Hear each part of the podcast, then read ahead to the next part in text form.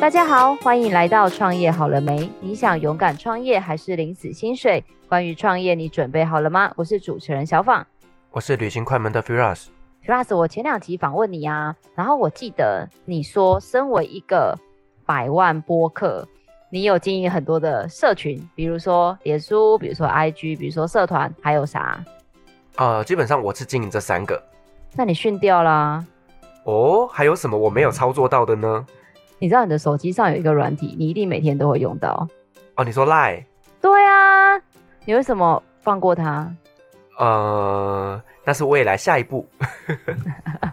那我今天的 timing 就抓的刚刚好啊。哦，所以我们今天要来聊 Line 这个主题啊。对，而且重点是你记不记得上次你的节目有讲到变现这件事？对。然后啊，我那天啊跟我一个朋友聊天，他就讲到我们今天要访问这位来宾，他说这位来宾很厉害。厉害的地方在哪里呢？厉害的地方就是他听完每一个人要做的事情，都可以变成他的客户。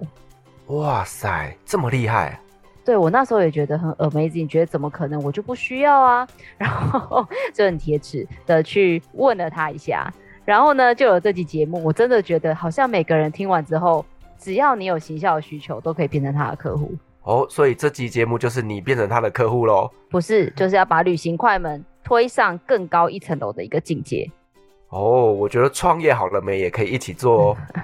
好，那我们赶快来欢迎我们的来宾，我们的来宾是我们的富群资讯股份有限公司的执行长洪真，欢迎洪真。嗨，大家好，我是富群洪真。上次啊，就是讲到一个 Line 这样。正常啊，可能我比较 LKK 比较落伍，很多人觉得 Line 就是一个取代像我们勾扎时代的 MSN 的这种通讯软体。但是就你跟我分享，好像 Line 其实可以做很多很多的事情。那到底富群是怎么把 Line 变成一个有趣又有用的工具？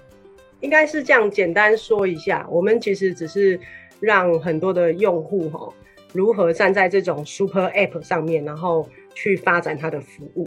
以台湾来讲，在 LINE 的这个用户数有两千一百万的这个使用户，对，所以我们就想说，那既然它有这么高的这个使用量，然后它又是对我来讲，它就是一个 super app。很多的企业其实不用去发展它自己的 app，因为你你要去想去做一个 app，可能要去写一个 iOS 的，可能要写一个 Android 的，那背后还要一套系统去做一个营运哈，所以其实要。写的系统是庞庞大的，所以我们就在想说，那有没有可能找到一个 super app？那您刚刚讲的没有错哈，就是其实 Line 它应该很像我们前身的这个 MSN，只是当时的 MSN 它是比较 focus 在电脑版，然后它很少拿来去做一个常用的通讯软体。所以当我们发现 Line 在台湾已经是大家作为它的通讯软体的时候，我们就在想说，我们可以为企业在这上面做些什么。哎、欸，那洪真，我想请教一下，就是以你们经营 Line 社群这一块来讲，那你们跟 Line 本身的关系是什么样的关系呢？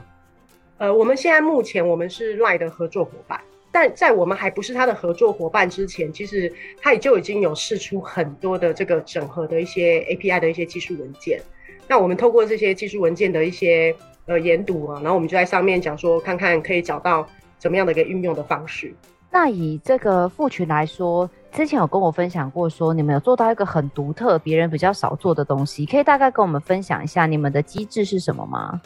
呃，我们在 Line 上面比较早下去去做的话，因为当时 Line 它可以在上面写 API 啊，算是它那时候一个月费好像要五千八百八十八的一个等级，它才可以去做到这样子的一个 API 的撰写，好，或者是你的 Line 的那个标签是绿标的，所以。当时我们去做的时候，就要去找这些高端的客户下去做开发。那去做高端客户，你就要去想一些比较创新的方式，而不是只是做一个购物的这个形态。对，所以我们就是去做了一个在群里面的一个购物的机制。那是我们第一个觉得呃比较特别的下去去做这件事情。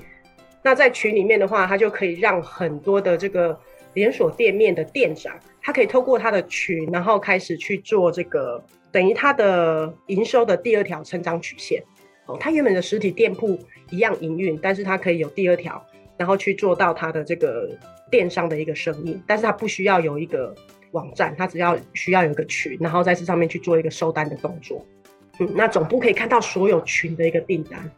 就是第一个我们当时做比较特别的一个东西。那第二个就是，呃，我们透过赖的一个分享机制，让很多的会员哈可以帮我们的企业去揪新的客户，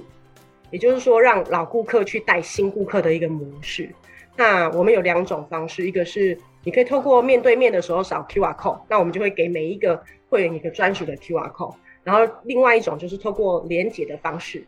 然后透过像这样子的一个模式呢，其实系统会去记录说啊，这个是谁帮我们带来的新的订单。Ross，你知道那时候洪真跟我讲这个，我真的觉得很特别，因为我不知道你有没有加入一些那个官方 Line at 的账号。有，这个一定有的啊。就是你比如说你喜欢的牌子或什么的，然后像以前我觉得我很困扰的是说，比如说我加了 LINE 账号之后，我可能导流到他的官网，或他希望我。消费花钱的地方，然后我就必须要再注册一次我的会员。就是有很多很繁琐的流程，但是我那天听洪真说，他说以后啊，你只要透过这个点 LINE@ 就可以直接连接到官网的订单，然后他的会员就可以同步。我真的觉得对消费者来说超方便。然后对于像我自己是品牌商，我想要卖东西给客人，我也会觉得这样很方便呢。我就不需要就像他说的，不需要自己加一个官网啊，或我自己再加一个 APP 啊，那还不知道客人从哪里来。对，听起来很酷诶，所以直接用 LINE 就可以下订单，这个是以前从来没有想过的事情诶。呃，我简单大家介绍一下，其实这个讲白一点哈，讲简单一点，它其实就是第三方的登录机制。那因为它在 LINE 这边进来的话，我们只要透过它的这个 API，我们就可以协助很多的用户透过 LINE 的这种 login 的模式直接登录系统，所以就会让你觉得很无痛。对，可是，在 Facebook 上面的话，因为有时候我们是在开我们的网站。然后我们去点了那个好，我要用 Facebook 去做登录。那我按下去的时候，很有可能我需要打的是 Facebook 的账号跟密码，所以它就会有一个断层。可是我如果在 LINE 去做这件事情，它就可以很无痛的去把它接在一起。是，那我想问一下，就是那这样做这一件事情的厂商端来讲，他们是有必须要经营一个电商平台，或者是说有什么网站吗？还是说不需要，只要有这个 LINE 的这个连接之后，就可以直接去下单了？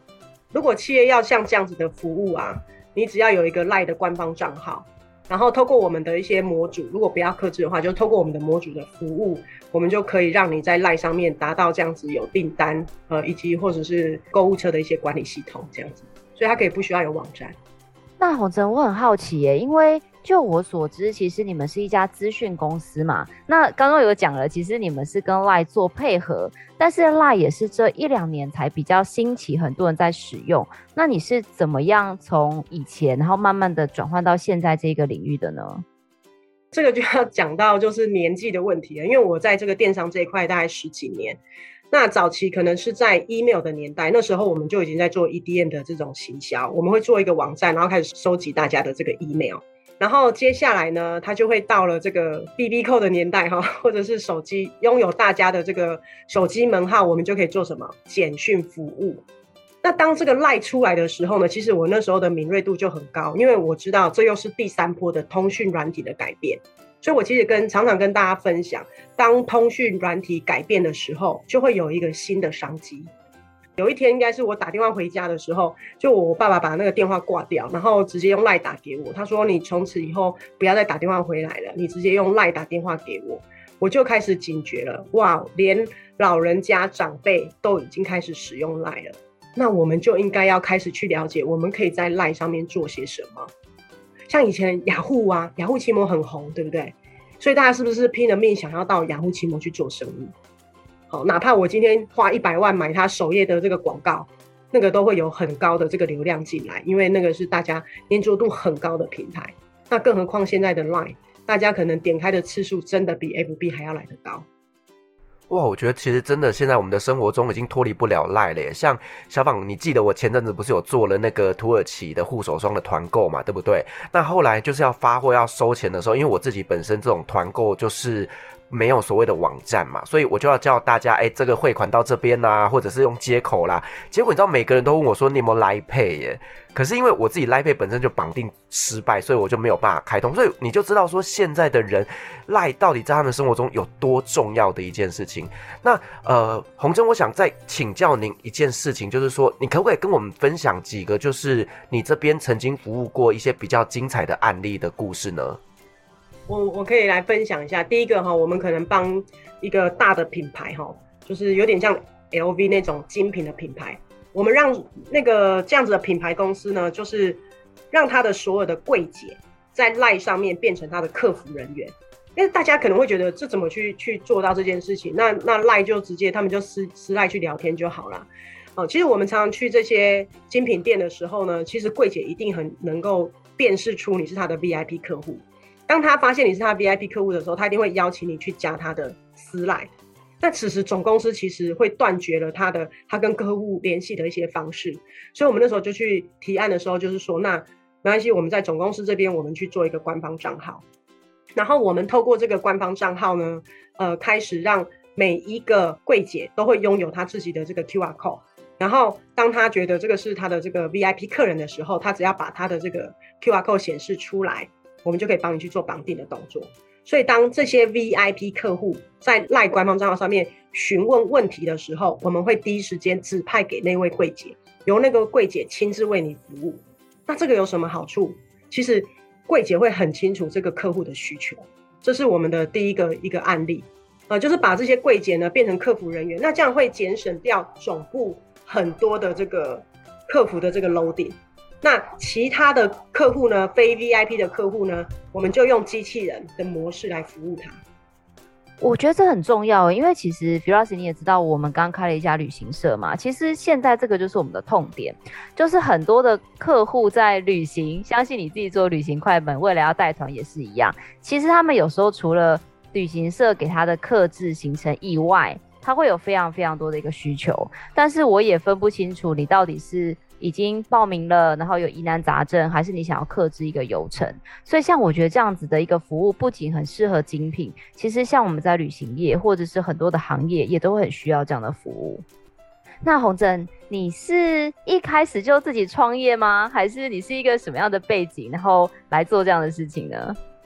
呃，我自己其实做了十几年的工程师，我以前就是一个工程师，在公司做 coding 的动作。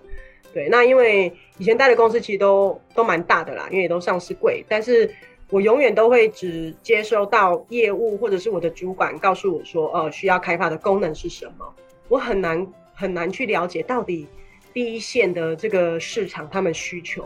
后来我们就决定自己出来创业，就是我们想要去听看看这个市场他们真正的需求是什么。所以我们早期在创业的时候呢，我们花了很长的时间在跟客户。聊天，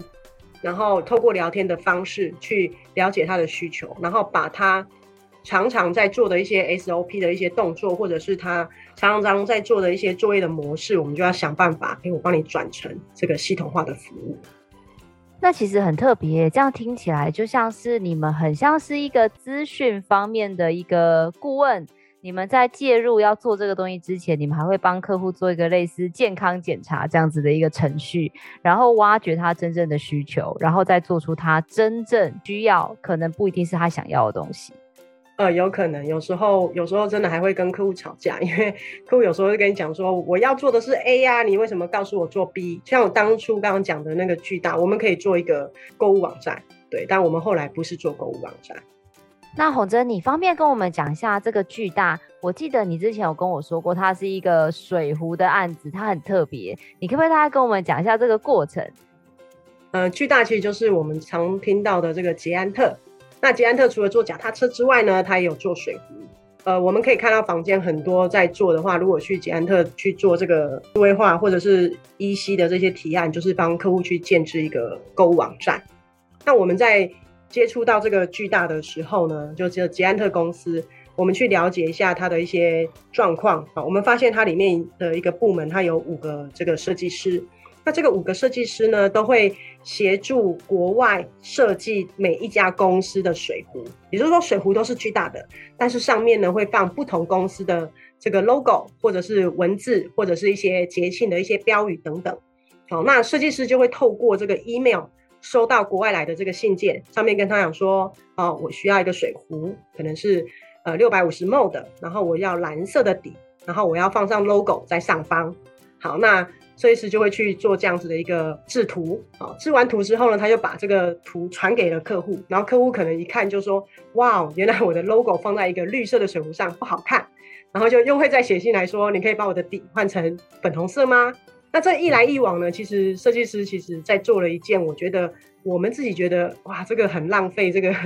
优秀设计师的一个时间，所以我们就跟他提案说，那不要做购物网站，我们来做一个客制化水壶的这个 DIY 的这种系统服务。所以我们就让他的客户呢，我们前端我们去连了他的这个 CRM 的系统。好，只要是确定是巨大水壶的这些客户呢，他可以透过这样子的账号进来，进来之后呢，他就可以开始去选他的这个水壶的这个 size，以及它的吸嘴，好，瓶身的颜色。接下来呢，他可以自己去把他的 logo 以及他的文字放在水壶的瓶身上面。那放完之后呢，就按送出。那当时巨大有跟我讲说，哎、我们不接低量的这个小量的订单哈，我最少一个要一百水壶我才愿意制作。我说哦好啊，那他就是每写一个数字，我就帮你乘以一百。但是在那个系统上面很明白的告诉客户说，啊，我们会帮你乘以一百这样子。那这样他就会成立了这个订单。那我们在了解的过程，其实背后也有一些卫星工厂，所以我们就在帮他嫁接了 ERP，把他这个订单直接很顺利的去产出来。那么这五个设计师呢，就不用再做这些琐碎的设计，而让他再去做更高端的工作。原来是我真的觉得很有趣，你知道，客户刚刚听起来许愿的是一个购物网站，结果红针做了一个纸娃娃系统给他。哎、我最近啊，就是做旅行快门的一些周边商品啊，那我就发现说，有一些些礼赠品厂商也是这样子在做的耶，就是你挑选出你想要的产品，然后呢，你的尺寸大小，例如说做贴纸，好多少公分乘多少公分，然后再上传你的 logo、你的图档，然后他就会呢做出一个模板示意图让你看满不满意，满意的话就送印，然后呢，可能两三天东西就寄到你家了。我就觉得其实，哎、刚刚讲那案例，我最近好像有实际操作过类似的一个样子。那洪正就是刚刚讲到，你一开始就是像捷安特这种做专案的，然后后来是什么样的一个机缘，让你开始会想要做一些比较嗯，感觉是可以长期经营的商品？好，那就会讲到后面，就是说我们那时候想说，那我们还是回来做购物系统，因为当时是真的要去接一个购物网站啊，哈。那购物网站的系统一定比较大，因为这种专案客制型的要花很多的时间，然后。制造的这个过程，每一个细节都得去盯着，所以我们就想说，那我们要来做一个这个购物网站。好，我因为我长期都是听业务告诉我说，哦，购物网站应该要怎么做，然后我就会觉得这样子很不新奇。那不新奇的状况之下呢，我就想，好吧，既然我想要知道怎么样的购物网站比较特别，所以我当时也很庆幸啊，我的同学就是运了呃一个货货柜的拖鞋给我，然后让我去卖掉。所以我那时候有一个货柜的拖鞋的这个压力要把它卖掉，我就在想说，什么样的购物网站可以让我很快速的把这些拖鞋卖掉？那我们自己就研发了一套叫做这个分润型的这种分润型的购物网站，在二零一六年的时候我们就写了，然后就很快的一年我们就把这些拖鞋都卖掉了。那也因为这样子，所以。后面就我们就推给很多的客户去使用，说你使用像这样子的一个购物型，你可以很快速的把你的商品都卖掉，因为你不用第一时间花大量的广告预算，而是去找你的亲朋好友，甚至你的员工，每一个人都可以来帮你卖这个商品。然后沈建墨觉得红针很特别，你知道我上次跟他聊啊，一般来说的技术公司就是你跟他说我要 A 就会给 A，但是我觉得他很特别，他就是会还帮你想说哦。A 不能帮你卖掉，但是你的目标是卖掉，所以怎么样可以达到你的目标？所以我真的觉得那时候跟洪正聊完之后，我就会发现，哎、他颠覆了我对技术公司的想象。对，我觉得洪真刚刚的整个分享，就是他是站在行销的角度来套用在工程的系统上面。我觉得这跟一般的系统公司，呃，他们工程师的一个思考模式是不太一样的。他永远都是站在怎么样帮助厂商能够卖出更多的商品的角度来做一个整个系统规划。哎，我觉得这整个真的是怪不得他现在会来做赖因为这个真的就是现在整个市场的趋势。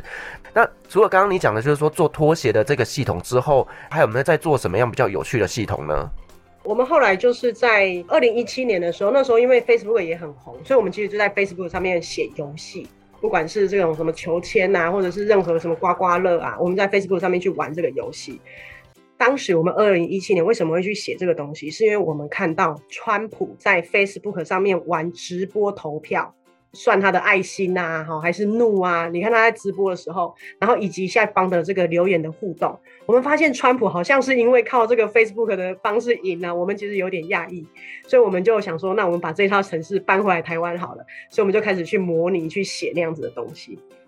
那我们去写的时候，我我又发现了另外一件事情，就是 Facebook 的红利即将要不见了，所以我们就在想说，那如果我把 Facebook 这写好这个。城市没有问题嘛？可是到底客户他要如何去快速的去接触他的顾客，这倒是接下来顾客必须要面对的一个很大很大的一个一个 issue 啊。所以我们就又找了，发现哦，这个 LINE 的这个黏着度，以及它是台湾的这个通讯软体，我们就 focus 在这个上面。所以那时候就常常在办一些讲座，然后跟所有的产业去分享，说你如何在 LINE 上面去做运用。譬如说像你们刚刚在讲的旅行社。我们也跟旅行社，当时还没有疫情，我们就跟旅行社说，其实你应该把人拉到你的官方账号。那因为旅行社有的很大啊，比较中中大型的，其实你可以问你的顾客说，你今年想要出国还是国内旅游？好，他说，哎，我想出国，城市就可以去用系统化的方式去问他，那你想要去哪个国家？我们可能把世界地图弄出来，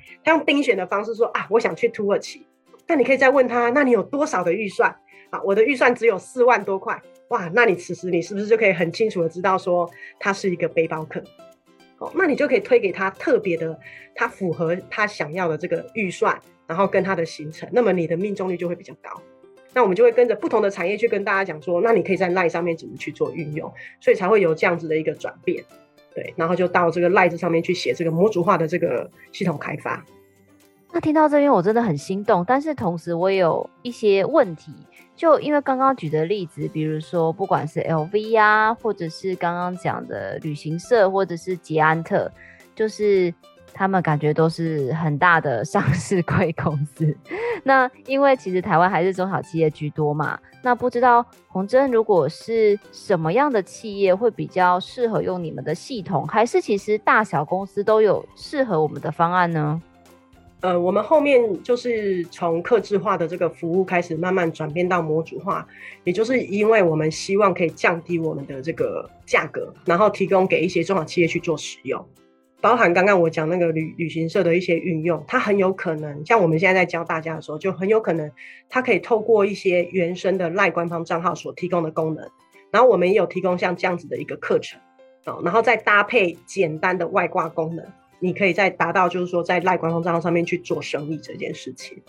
那也跟大家报告一下，就是赖接下来之后，他就会开始推他的这个赖直播。那这个上面，我相信他会有很大的一些生意，都在因为这样子而进来。Firas，土耳其直播起来啊！你不是八月要去了吗？对，我觉得好像蛮不错的。护手霜啊，然后甜点啊，烤鸡粉。哇塞，又可以再团一波。你不觉得现在这个时间点就是刚好认识洪真，然后就是直播开起来，然后现金赚起来，然后你就可以请我吃饭啊？这样我会不会很微薄 才请我吃饭？好啦，我觉得先赚起钱来之后要怎么样都可以。那洪真，我好好奇哦，就是因为刚刚听到你说，其实你是工程师出身，然后后来出来创业嘛？那你觉得就是一个工程师出来创业？到底是只要把城市的技术写好，他就可以好好的开一家技术公司吗？还是其实他有更多的 mega 是其他人不了解的？哦，谢谢小访问了一个很好的问题。我当时要是如果可以认识小访的话，我应该还是在原来的公司继续上班，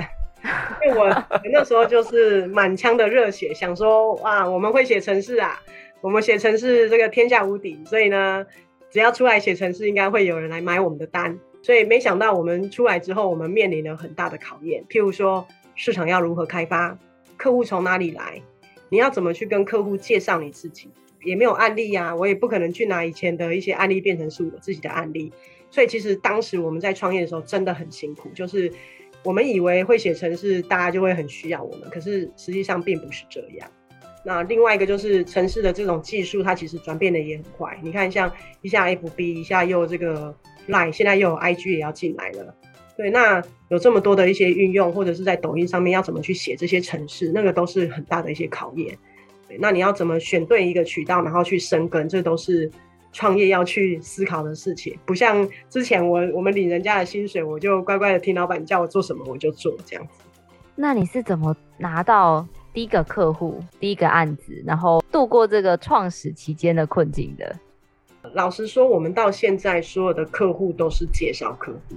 我刚刚所说的一些瓶颈，我到现在还是我的瓶颈。我不大会做市场开发，我也不会陌生的拜访。对，但是就我觉得我有遇到很多很好的朋友，那他们都很愿意帮我们去介绍我们，就是介绍客户给我们认识这样子。那至今还是如此。是，我觉得其实真的经营一家公司，客户真的很重要，尤其是好的客户非常重要。那对于洪真您这边来讲，就是什么样的客户是比较好的客户呢？简单来说，我觉得我跟他可以沟通上的客户，我应该都会认为是好客户。我常常会遇到一些新认识的一些客户朋友哈，我可能去跟他聊个两句，我就发现我们的频率不大对。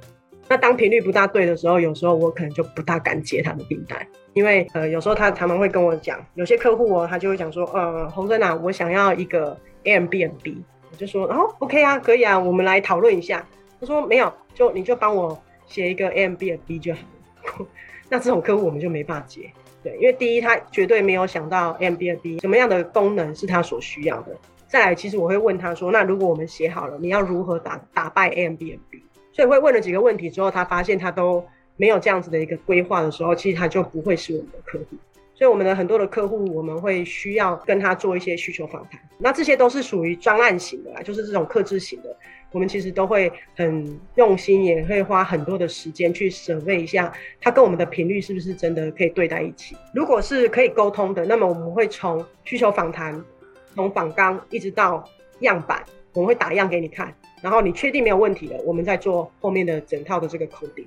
那现在如果是模组化的一个概念的话，模组化就很简单，我就只要去告诉你你的情境，使用的情境，帮你套进来，那我们就可以去做一些一页式的一些行销，然后让很多的客户讲说啊，你其实你这样用，你就可以得到一个顾客经营数之类的。那模组化有模组化的一个推广方式，那这都是靠大家来帮我们做分析。那红针，其实听到你分享了这么多很棒的案例，其实我有一个问题想要问，像你这样子一个很专业又有行销概念的资讯人，就是现在非常多的企业都在做所谓的数位转型，但是我曾经有一次听你分享过，其实真正的数位转型或数位化，其实不是那么样的容易。那对你来说，你觉得怎么样才是一个好的数位化呢？还是要回到原点，就是。你要解决的问题是什么？所以这个会是我们在做数位化转型的这个辅导案的时候，我们会第一个问他，就是你现在觉得你最痛的问题是什么？如果你现在的运行的模式你都没有最痛的，那那很有可能很多的数位化转型导进来的时候，你都会每一个关卡你都会面临很多的问题，譬如说可能会有人的问题，然后还会遇到资讯整合的问题。所以其实每一个企业，它一定可以找到它最痛的地方，然后我们从最痛的地方着手去做这件事情。好，这是这是一种方式。那这是属于比较大型专案可以去去解决的一个方向。那第二种就是呢，他可能没有最痛，他就觉得他这样做顺顺的。那最快的方式就是我告诉你卖官方账号可以怎么运用。你可以从最简单的模式开始你的第一步，做数位化转型的这个导入。洪真，那你可不可以跟我们分享几个，就是你在跟客户沟通的过程当中啊，一些比较有趣的故事，或者是你觉得有遇到一些很很印象深刻的客户？印象深刻的客户，比较特别的是，因为我们是做这个系统整合出来，然后我们也在做这个电商，所以常常客户搞不清楚我们在做什么，所以有时候来的时候，他会跟我讲说：“哦，红针，我需要一套 ERP 的系统，或者是红针，我需要一个财会系统。”或者是我需要，你可不可以帮我写一个人事系统？那那个都不在我们的范畴单里面。可是很多人都会觉得，你就工程师啊，你们是做 IT 的啊，所以应该是好像来你什么都可以解决。那我们都会跟客户就会只能跟他苦笑，就是说，其实如果你真的是要解决你的 ERP 或者是你的财会，其实坊间都已经有很好的解决方案，你不应该花这么大的钱去找我们做客制化的服务。所以我们后来都只好去帮他再转介绍这个适合的一些资讯公司。就是说，资讯公司其实虽然每一个人都叫资讯公司，可是它其实还是被切得很细。那这个就是 我觉得有时候好不容易得到了一个客户，但实际上他不是我们的客户。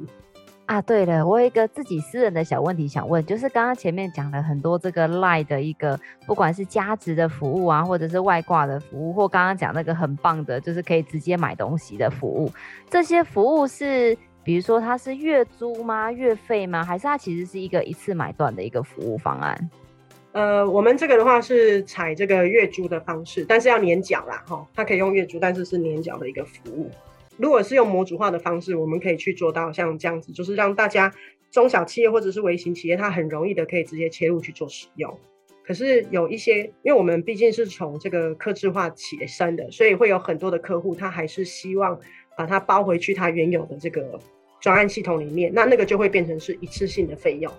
然后可能我们在帮他做这个主机的维运，大概是这样子的一个部分，那他那个费用就会比较高一点。是，那洪真，我们刚刚这边有讲到，就是一些费用的部分嘛。那对于一般的一个电商来讲，他可能想要请你们这边来做一个 LINE 的社群的系统，那费用大概会落在多少的 range 里面啊？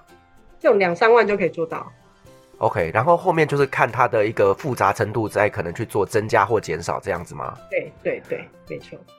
所以每一个厂商基本上都是客制化，必须先聊过才能够提供报价。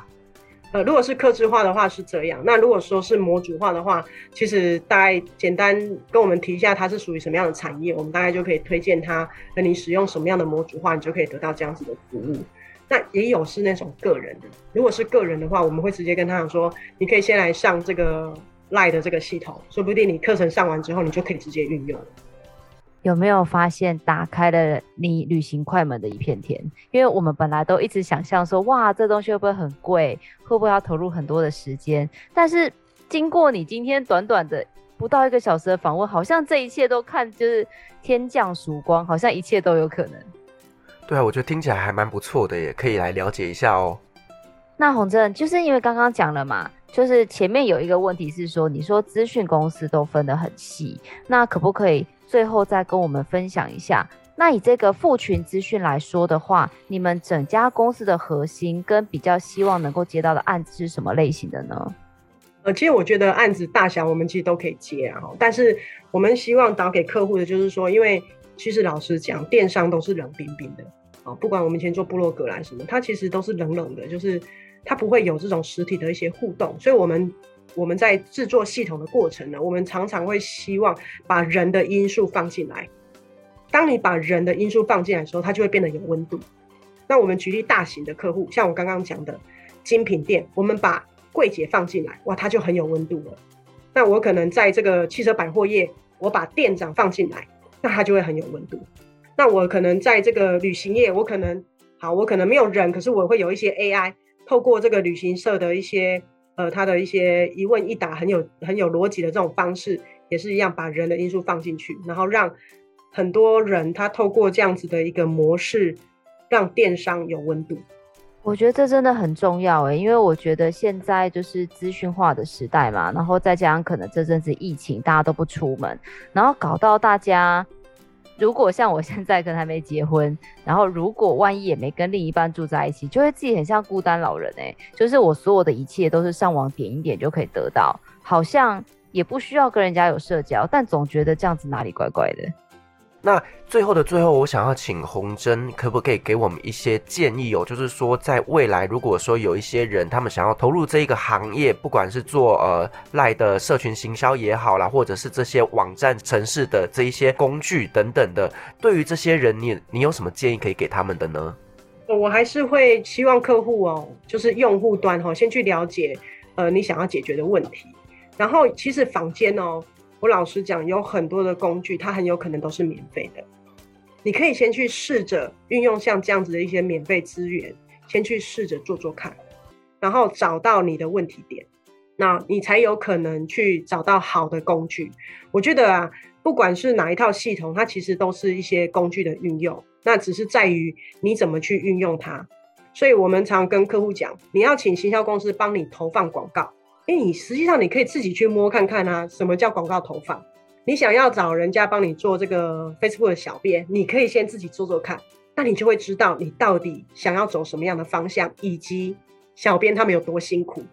那城市也是一样，你要找资讯公司帮你去写城市，你绝对不可以把一个专案就这样直接丢给公，就是资讯公司。你应该要先去看看你坊间，譬如说，哎、我用 WordPress 先架架看，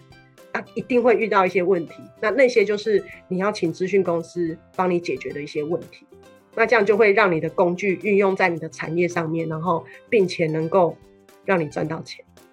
好，那最后一个最后一个问题，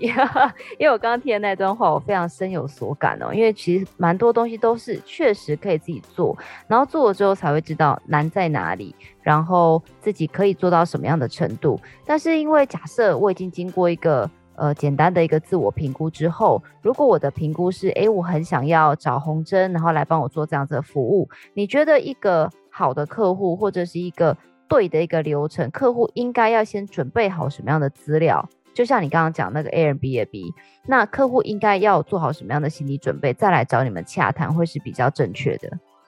呃，如果你都已经去试着尝试过了，其实上你你手上一定会有一些你的辛酸史的一些历程，把那个资料提供给我们哈，这是第一个。第二个就是你可能已经有你现在正在执行的 SOP。好，那那些资讯也是可以给提供给资讯公司去做的一些参考，它可以让你的 SOP 变成系统化的模式，把它导出来。那如果说这个是在客户端的话，那第二个就是想要问一下，就是每一集都会问到的最后一个问题，就是如果你对于后进，或者是你在自己在找员工的过程中，亦或者是对像你原本是本来是工程师，但想要跳出来自己开资讯公司的这些后进者，不知道你有没有什么样的建言或者是建议？我觉得在工程师的世界里面，我们大概就是零跟一，就是 coding 的这个世界哦。但你如果真的自己想要出来创业，想要去开一家资讯公司，那么你要面对的就不是零跟一这么简单哦。这个世界我是倒觉得还蛮复杂的。包含不管是客户或者是人心，以及你要面对的各种的一些问题，所以我觉得，呃，如果你今天你是工程师，然后你也想要自己出来创业，那么我觉得第一个可能你要先学会谈判与沟通，就是你要知道怎么去跟客户沟通。包含我早期初期在出来这个创业的时候，我记得我的前面几个客户常常都会跟我讲，他说：“洪真，你可以讲国语吗？” 我说：“我一直都在说国语。”他说：“没有，我听不大懂你在讲什么。”就是我们讲了太多的专业术语。然后，因为过多的这些专业术语会导致其实客户不明白我们在说什么。对，那所以如果是后进的这些工程师们，那但我觉得自己出来创业当然很好，你一定会知道 这个辛酸史，也会知道老板有多好。可是如果你真的想要出来创业，那么谈判与沟通可能是我们第一个要去学习的一个功课。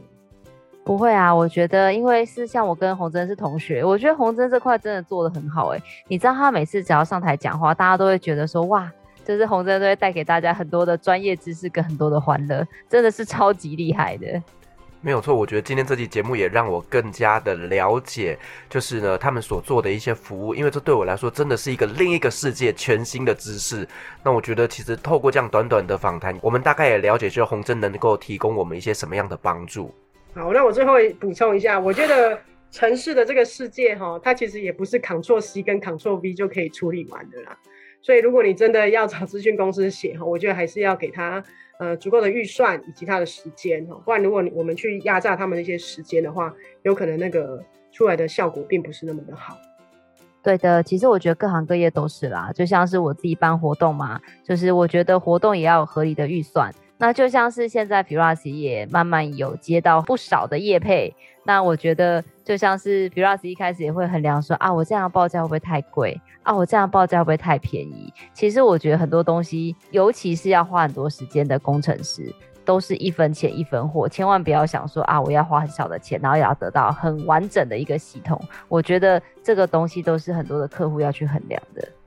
那非常感谢洪真今天来分享他对于这个城市开发，还有最新的这个社群 LINE 的一个应用。那我相信呢，如果很多的中小企业主，尤其呢，你可能是服务人，或者是甚至是电子商务想要转型。亦或者你想要为你的公司找到一个电子化、资讯化 SOP 的一个解决方案，我们相信呢，我们的红针都可以为你找到很棒的一个解决的一个办法。当然，我们也会把红针相关的联络资讯，还有公司的介绍放在下方的资讯栏，有需要的听众朋友都可以自行来做参阅。如果你喜欢我们的节目，也别忘了给我们五星好评加分享哦。创业好了没？我们下次见喽，拜拜，拜拜，拜拜。